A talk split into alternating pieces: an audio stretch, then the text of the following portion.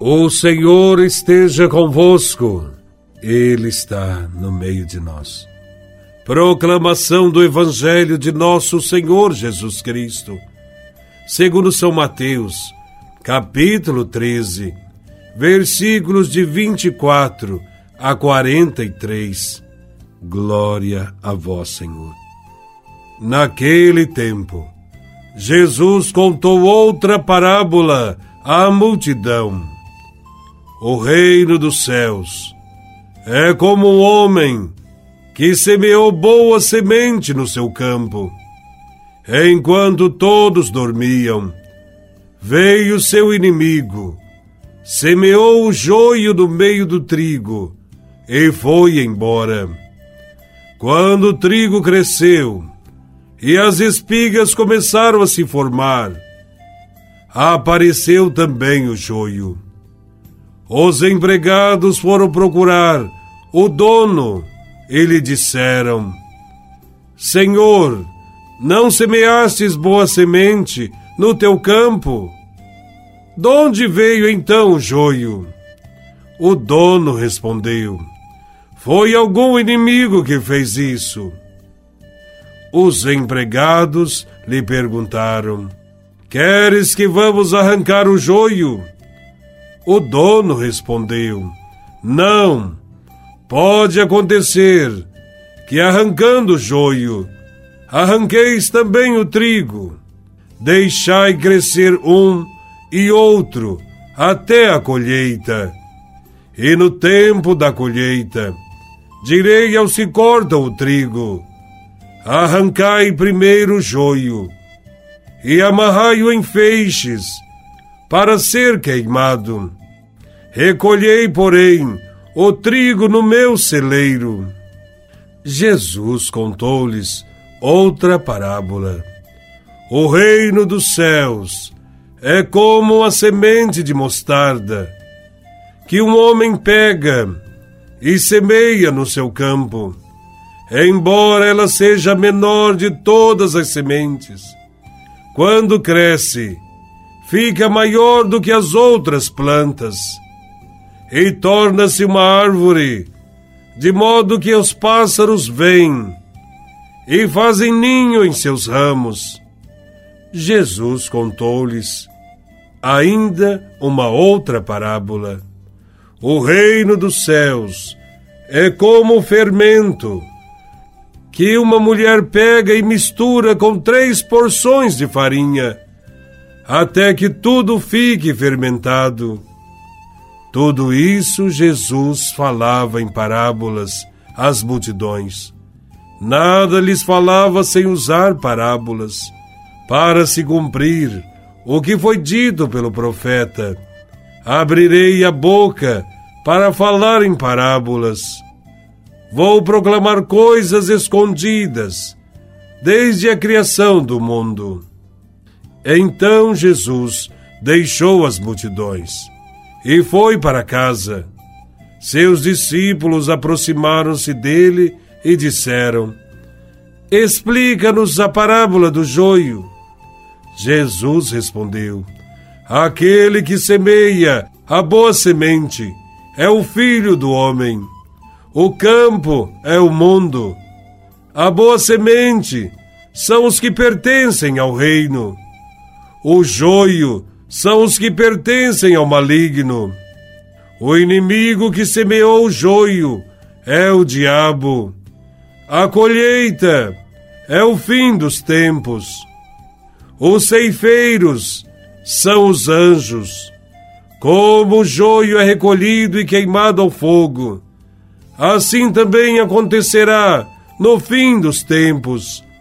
O filho do homem enviará os seus anjos, e eles retirarão do seu reino todos os que fazem os outros pecar e os que praticam o mal, e depois os lançarão na fornalha de fogo.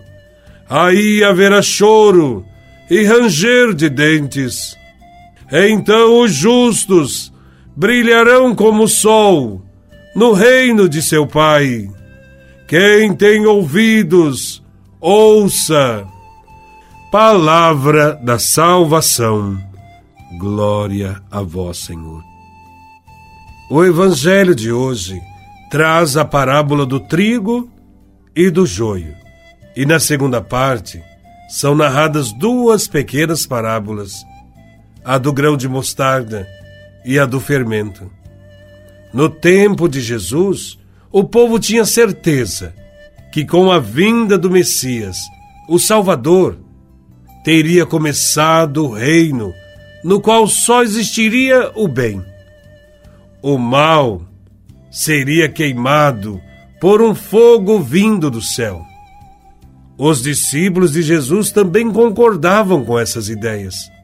Entretanto, Jesus não concordava com esses ensinamentos. Não só não queria destruir os pecadores, mas os recebia na sua própria casa. Convidava-os para a refeição, encontrava-se com os ladrões e com pecadores.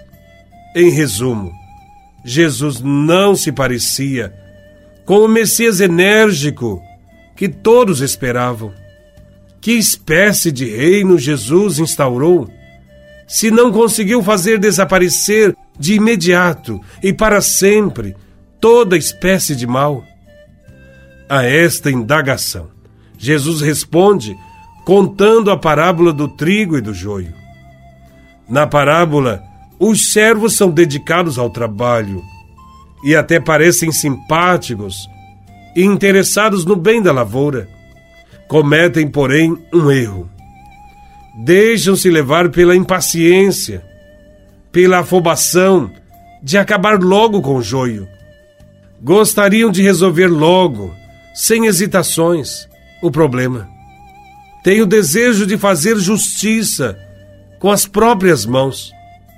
O patrão, porém, não pensa como eles. Ele mantém a calma, não estranha, não se perturba.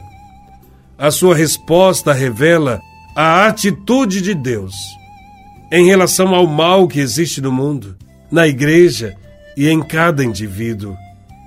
O bem e o mal, diz o Senhor, não podem ser separados. Devem crescer juntos.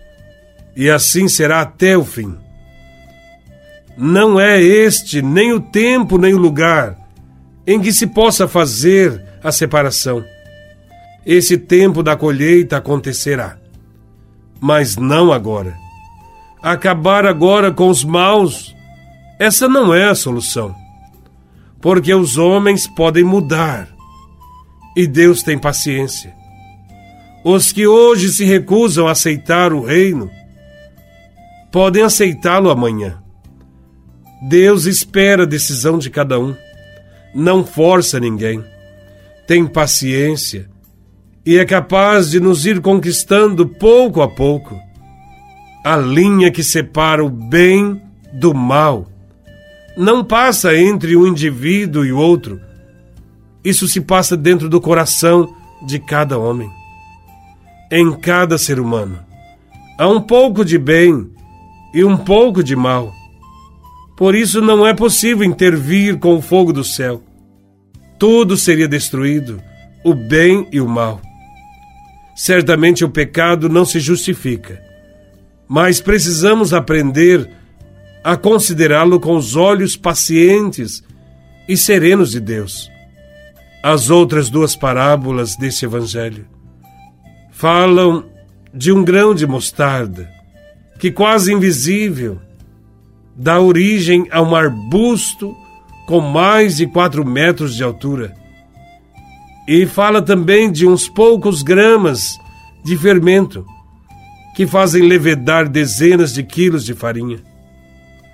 Elas nos convidam a ter otimismo com as coisas de Deus. A semente viva, por menor que seja, lançada na terra, germina por uma força interior assim também é o reino de Deus. Não é uma força que possa medir pelo sucesso aparente, mas é uma força que vem de Deus e vai conquistando cada vez mais pessoas para uma maneira nova de viver. Em pouco tempo, a ação de Deus irá provocar a transformação do mundo. A força de Deus que salva penetra todas as realidades humanas para transformá-las. Transforma o nosso trabalho, o nosso descanso, a nossa vida, nossa família, o estudo, a política. Deus transforma tudo. Tenhamos fé no poder de Deus que age nesse mundo. Louvado seja nosso Senhor Jesus Cristo, para sempre seja louvado.